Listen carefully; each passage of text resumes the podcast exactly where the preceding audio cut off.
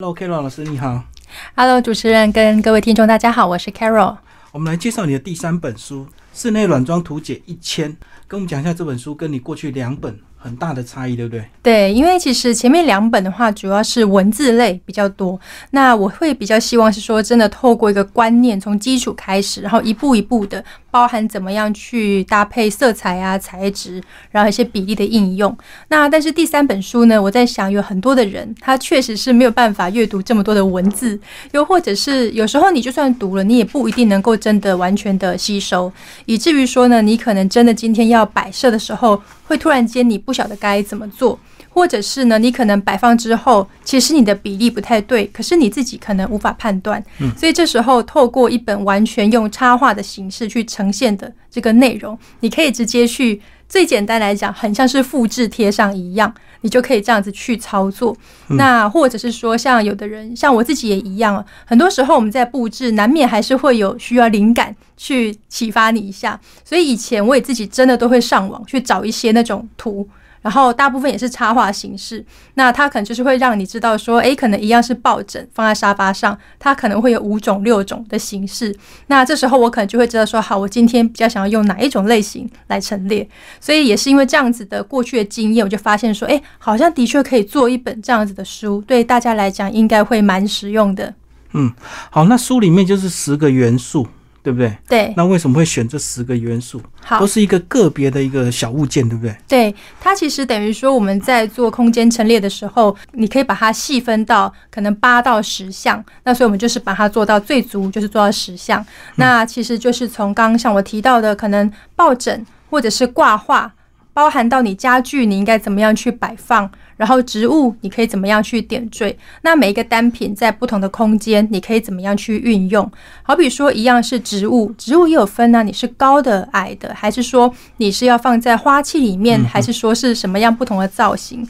那另外的话，它可以怎么样去有其他的辅助搭配？它可能不是真的只有桌子，然后就只有放一盆花，它可能还可以搭配，比方说烛台或者是扩香等等。那是否再运用一个托盘？因为每一个图哦，它虽然说，比方说这个单元，虽然我们在讲的是抱枕，可是它也不是真的是只有画抱枕，对我们都是全部都是完整的构图去画出来的，所以它的资讯量也可以说是还蛮大的。就从一个小物件去延伸它周边的一个这个。对对对对对、好，那我们那个一个室内空间的话，如果以这个客厅来讲，对。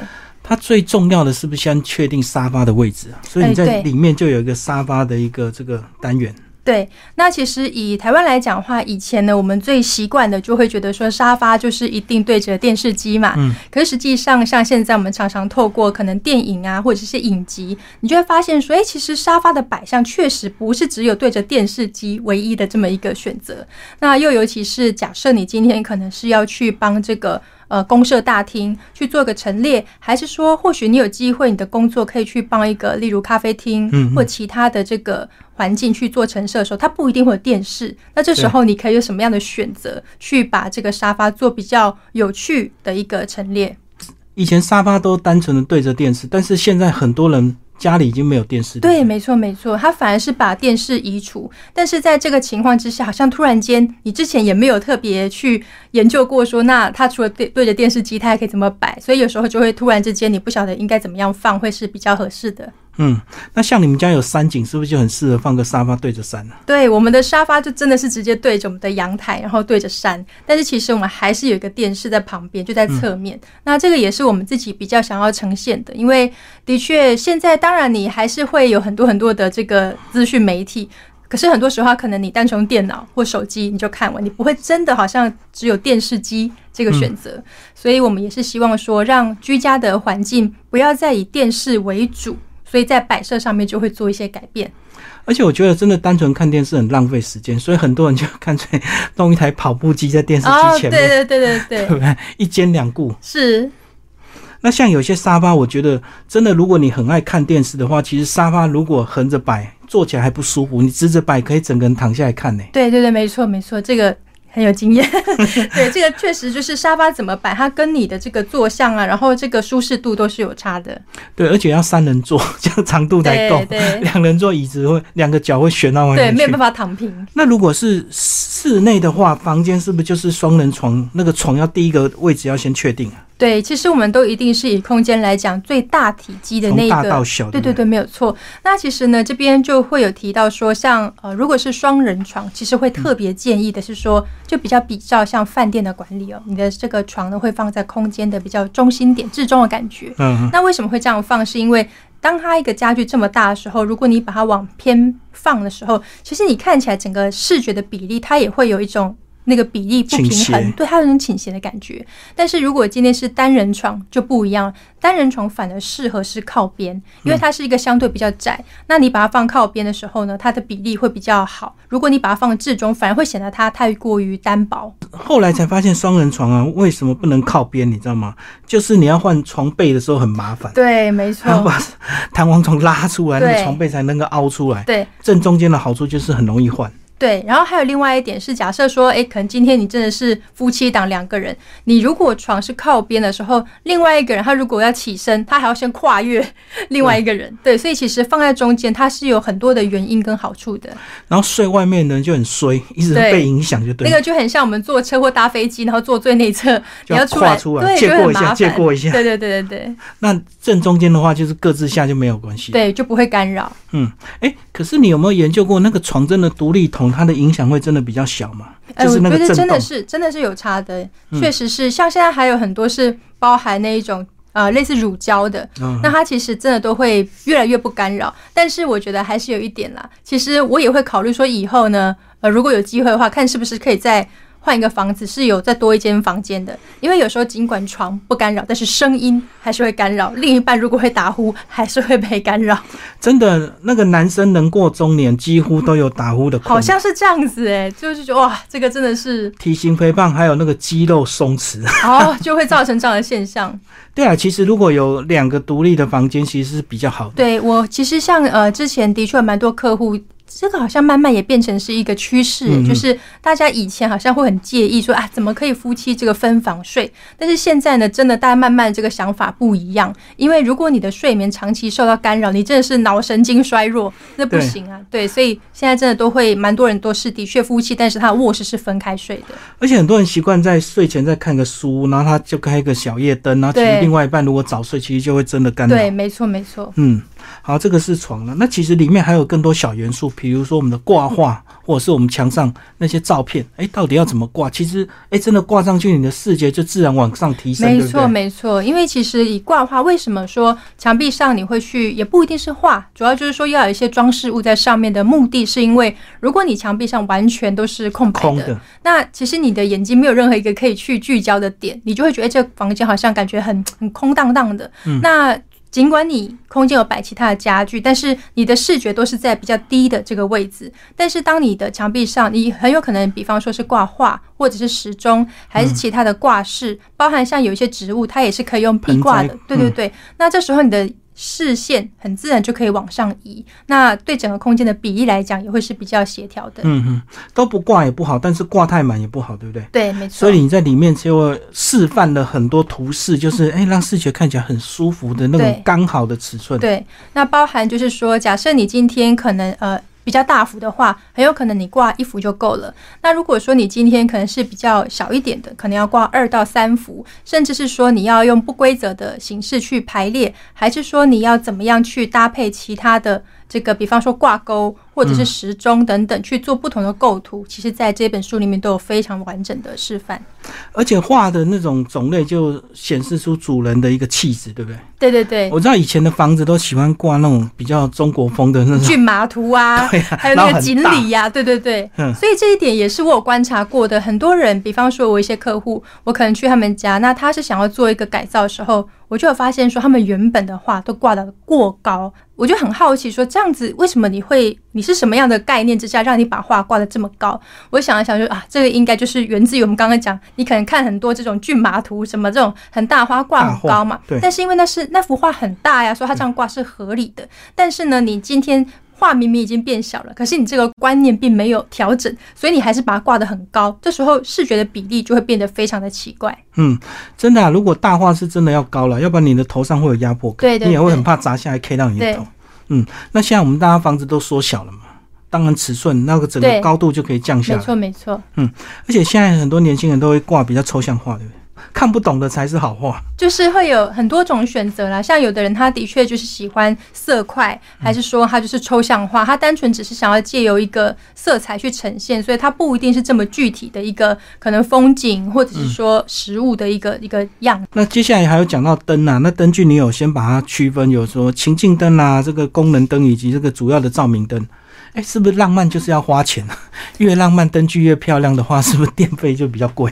哎、这个有可能是这样子哦，因为像我自己的家，我那一天就是稍微算了一下，我光是一个我的书架，我的书架上面就有四款不同的灯，嗯那它都是小小的、小小的然后分散的，因为那个书架还比较宽，它大概可能有到两百多公分这样，是然后高度也是超过两百公分，所以我就是会这样点缀好几个灯，那我看起来就会觉得它的。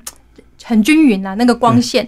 那其实我自己在家的习惯呢，是我通常就是天花板的灯不一定会全部关掉，但是就是只会开一点点。对可是我会用比较多的这个桌灯和立灯去做一个辅助光源。那原因是用这样子的方式去呈现，其实人在里面你会觉得是比较放松的。嗯，因为当你今天，比方说白天你是在办公室，那其实我们通常光线全部都是从天花板下来平均打亮。对，全部都打亮的，而且基本上都是白光。对那它的优点就是会让你的精神很专注，然后很抖擞嘛。对可是当你回到家，其实是可以借由光线去慢慢的转换你的一个情绪。所以这时候呢，就会建议不需要把天花板的灯还是全部打亮的情况，嗯你就是可以借由辅助灯。已经有一些读者，他们就是跟我这个反馈，就说：“哎，真的耶，他们确实用这种方式之后啊，小孩的这个情绪呢不会这么的亢奋，嗯，因为其实人就是这个光线对你的生理的影响是非常直接的。是当你把光线慢慢调暗的时候，你自然的情绪就会比较稳定下来。就跟白光跟黄光就是有一个基本的差距啊。对，没有错回。家都是大部分都是黄光，对，而且现在的设计师几乎都不会直接照明，都是反打、欸对对对所以它相对的那个灯具就要更多嘛。对。那嗯，也不一定更多，主要是它就是照射的方式不同。那其实我们可以去观察，有时候呃，不管你是做商业空间，还是说你是做居家，其实它还是会有不一样的这个差别。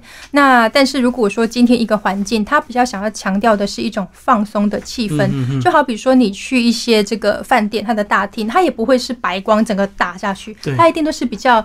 昏暗的感觉，但是它也不至于让你看不清楚。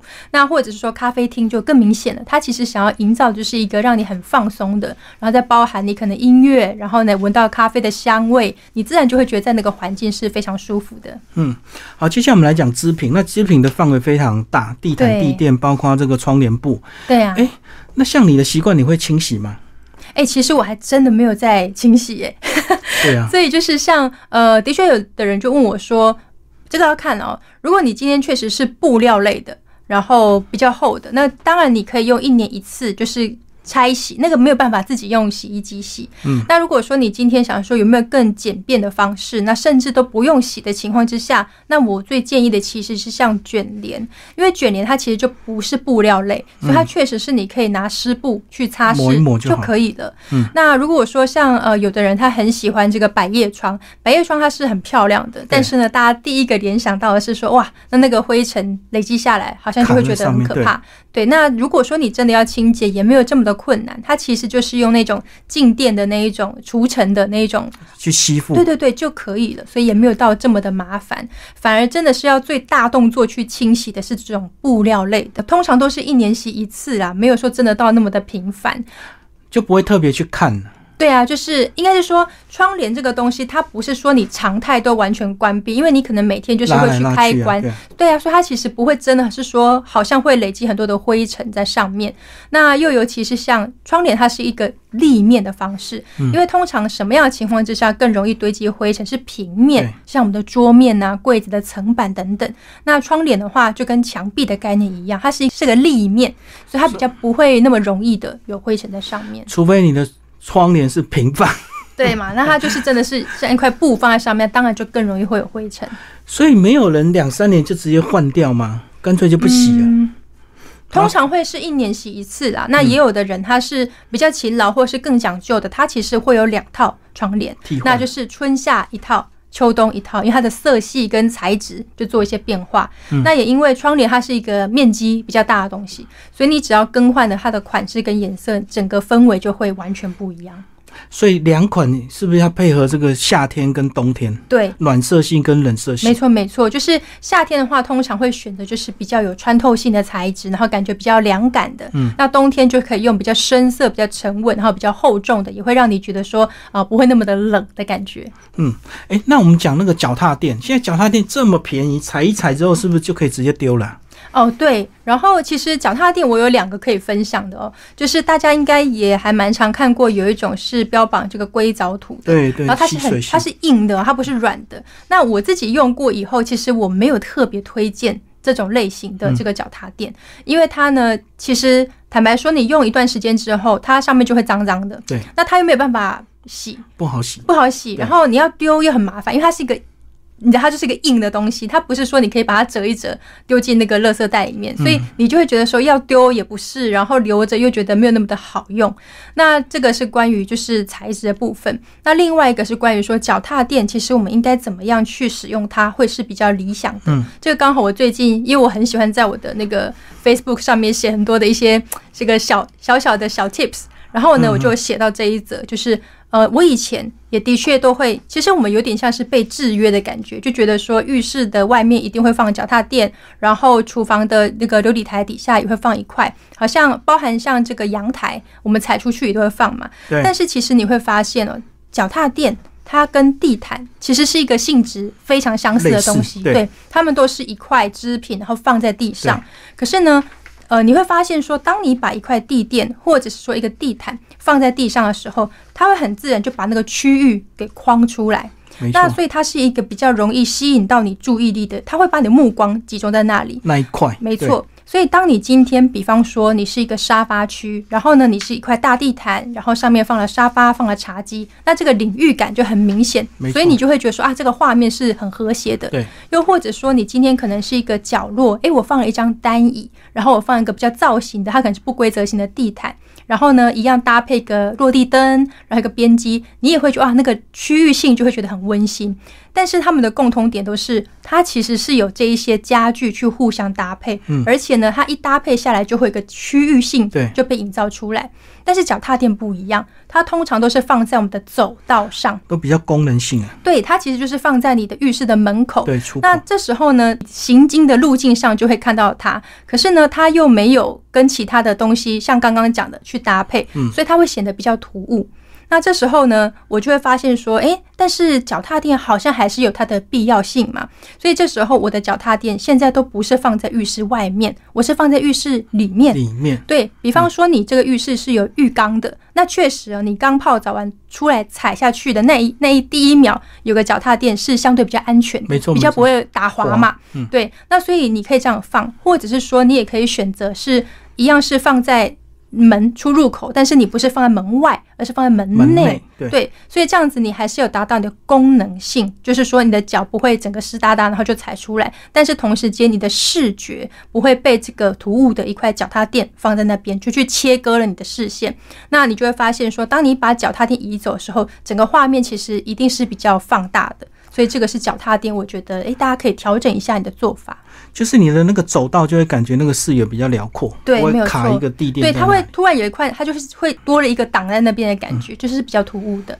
而且我会问这个问题，是因为脚踏垫它如果不洗，它会很脏，可是洗了之后它也不会洗的那原来的那么干净，对，所以是不是有些人就直接换掉，每年丢个一片两片这样子？对啊，因为其实脚踏垫便宜的就是真的是几百块钱就可以了。那所以有时候确实也可以直接去做更换，我觉得这个也是没有问题的。所以脚踏垫它有它的功能性。那我们讲地毯，地毯是不是有时候就是为了让你这个感觉很舒服，它有一点温暖，对不对？对，其实地毯呢，尤其是假设你今天家里面是这个抛光石英砖，这个是建商最常标配的这个建材嘛现在，的新房子几乎几乎都是是。对，那其实这样子的材质在空间里面，它面积这么大的情况之下，一定是比较冷的一个材质对。所以为什么我们加入这个地毯的时候，会让你觉得比较温馨？它就是因为材质它的冷暖有了一个平衡感。嗯，那同时间还有像我刚刚提到的，当你有一个地毯的时候，然后上面再去放家具。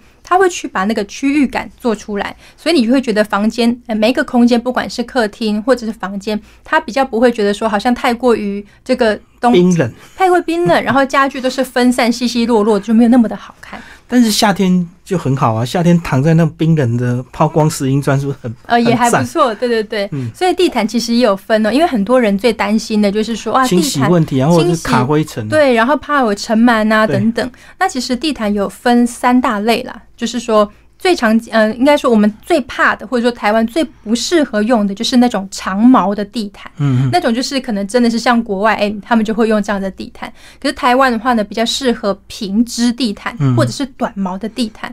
那平织地毯很多，它其实它的材质呢是借由比较类似像尼龙的成分在里面，所以它并不是说真的是百分之百的毛料的情况之下，它相对是好清洁，而且也不会有我们担心的尘螨的问题。所以这个是蛮适合台湾使用。那另外也因为它的厚度没有这么的厚，所以呢，你如果家里面是有扫地机器人，它其实都可以每一天每一扫天，上去的对，它就可以帮你做清洁，所以就不用担心。所以你刚刚讲长毛是因为外国冬天比较冷嘛，所以他们的地毯就会特别他们就会有这样子的选择，但是他们也会换呢、他们夏天的时候就会换成是平织的，对，或嗯短毛的。哎、可是你家里如果有养宠物的话，地毯是不是也会吸附很多它的毛？呃，会。所以，所以我们家其实是有扫地机器人，每一天每一天这样扫，我觉得就 OK。那另外是我们选择的地毯就是属于短毛地毯，所以其实。呃，如果说你真的，我们家有两只猫嘛，它的猫毛其实掉在上面，你是肉眼其实可以看得见的，嗯哼所以我们就会自己把它整理起来，所以我觉得没有到这么的困扰。嗯哼，好，接下来我们来讲镜子。哎、镜子的话，其实它功能是我觉得落差蛮大，对不对？你可以让它空间放大，但是有时候呢，也会自己被自己惊吓。哦，所以这个的确是要看你安放的位置啦。嗯那其实我因为有时候我们自己很喜欢运用镜子，嗯，因为镜子它真的是对于空间的放大是有非常显著的效果。那但是怎么放就很重要。如果说你今天是大门一打开，入门就一个镜子，那个就会很容易被吓到，嗯尤其是。你自己可能习惯了之后还好，因为你自己就已经知道我家那边有一个镜子。对，但是客人他可能第一次来你家的时候就会被吓到，所以其实通常我们不会放在入门的正对面，不会这样放，那一定都是放在侧面的位置。所以你已经。而且是比较离门口远一点点，所以当你第一次来到这个空间，你打开门，其实你就已经看到墙壁上有挂了一个东西，你自然就不会被吓到。对那或者呢，甚至还有另外一个做法，就是我先生他还蛮喜欢这样子运用的。他在帮客户做规划的时候呢，他其实是会在我们可以想象一个空间，一个正方形好了，他其实是会在这个某一个角落。那它会用一个宽度很窄，可能只有二十公分以内的宽度，但是它的高度呢是从天花板到地板哦这么高，整片对对整片的，但是它只有二十公分宽。那这样做有一个优点，就是你远远的看呢，你就会觉得那个墙壁它是继续往内延伸的，所以它会有让空间。因为如果你是一个实际的一个墙角，你就很清楚的知道这个东西到这边就结束了。对但是你用镜子的反射的时候，它会让你的视觉产生一个错觉，以为说它这个还可以再更进去，所以它其实是真的会达到放大的作用，就是一个长条的，长条形的，对对对然后。薄薄的二十公分。对对对，它的宽就是薄薄可能二十公分、十五公分，但是它高呢是从天花板到地板整落，所以你就会以为那边的墙不是一个，它没有一个断点，它其实是可以继续延伸。出去就对对对嗯，哎、现在有一些比较情境式的那种饭店啊，或者是一些住宿，镜子在天花板呢、啊，我觉得这个就我个人觉得，晚上睡觉真的是，对那个就不是我会特别推荐的一种 嗯，这个方式，因为那个其实呃包含像有些材料的运用也是啊，像我有之前也会去参加一些一样是室内设计师他们的一些分享会，那有时候当然就会讨论到一些呃他们的做法或者他们觉得好或者是不好的一些做法，那其实就有。聊到材质运用在天花板的材质应该怎么挑选，那也有看过有一些甚至是把一些比较偏石材，然后去贴在那个梁上面。那其实我们就会觉得这个不是一个这么优先选择的材料，因为石材我们在看这个材料的时候，你很直觉会认为它就是一个比较重。的东西，所以你还把它把它贴在天花板的时候，你就会很自然会有一种压迫感。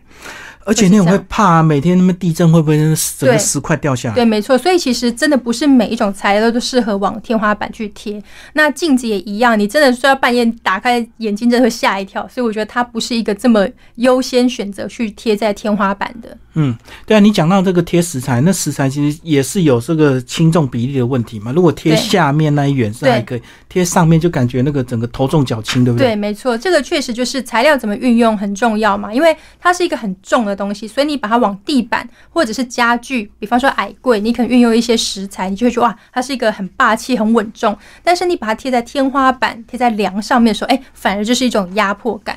所以材料怎么用是真的是有很大的差别。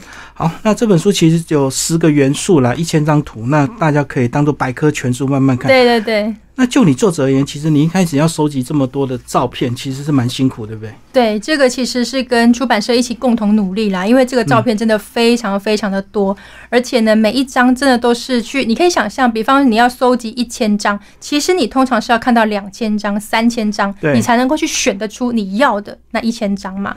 那选出来之后，也不是说它照片里面的每一个，用，对它也不是全用，就是。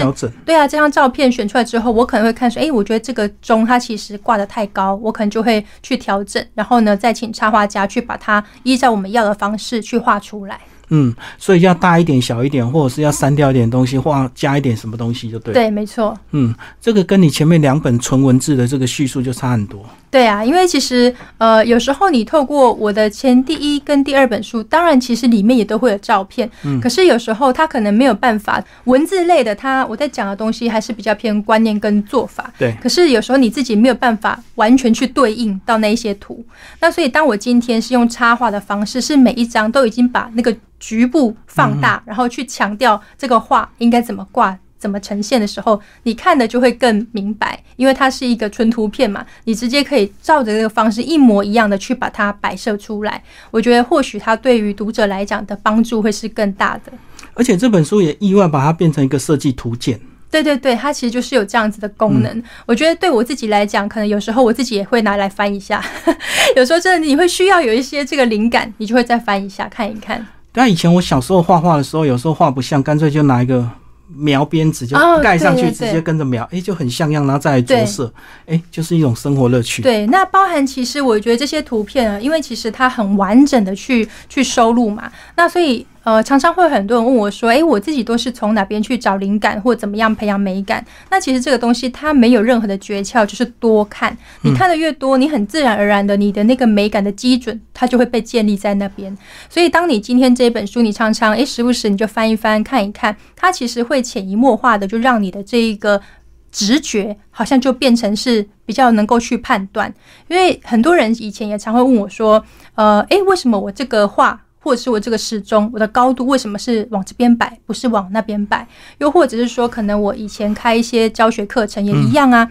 有时候我可能在示范布布置，那我很自然而然的就可能把这个东西放在这里。那这时候学员就会问说：“诶，为什么为什么你会这样放？”那以前我也觉得好像也没有为什么，我就自然而然觉得就是这样啊。是它是一个直觉，可是慢慢的就发现说，其实也不一定完全是直觉，是因为你从过去到现在，你看了非常非常多的一些画面之后，它很自然的就会储储存在你的大脑里面，所以你以为那个是你的直觉，没有，它其实是一个你过去到现在累积出来的一个综合，吸收内化了。对你已经内化，所以你很自然就觉得它应该在这个位置。那所以像这样子的图片，我觉得这本书里面真的就是一千个、一千一千张这个照片，一千张这个插画，你多多去看，看多你就会发现说，诶，确实它有它一定的逻辑性在里面。它虽然每一张图都是不一样的，可是它会有很多的共同点。那你看多了之后，它就会变成你的那个直觉。对啊，就跟我们一开始讲那个挂画挂那个照片一样啊，你不可能单纯挂了只看左边一点、右边一点，然后就 OK，你还是会往前一点、往后一点，再左往左走、往右走，去看整个比例嘛，对对跟整个环境的一个氛围才确定那个位置嘛。对，嗯，好，谢谢 Kara 老师为我们介绍这本书谢。谢主持人。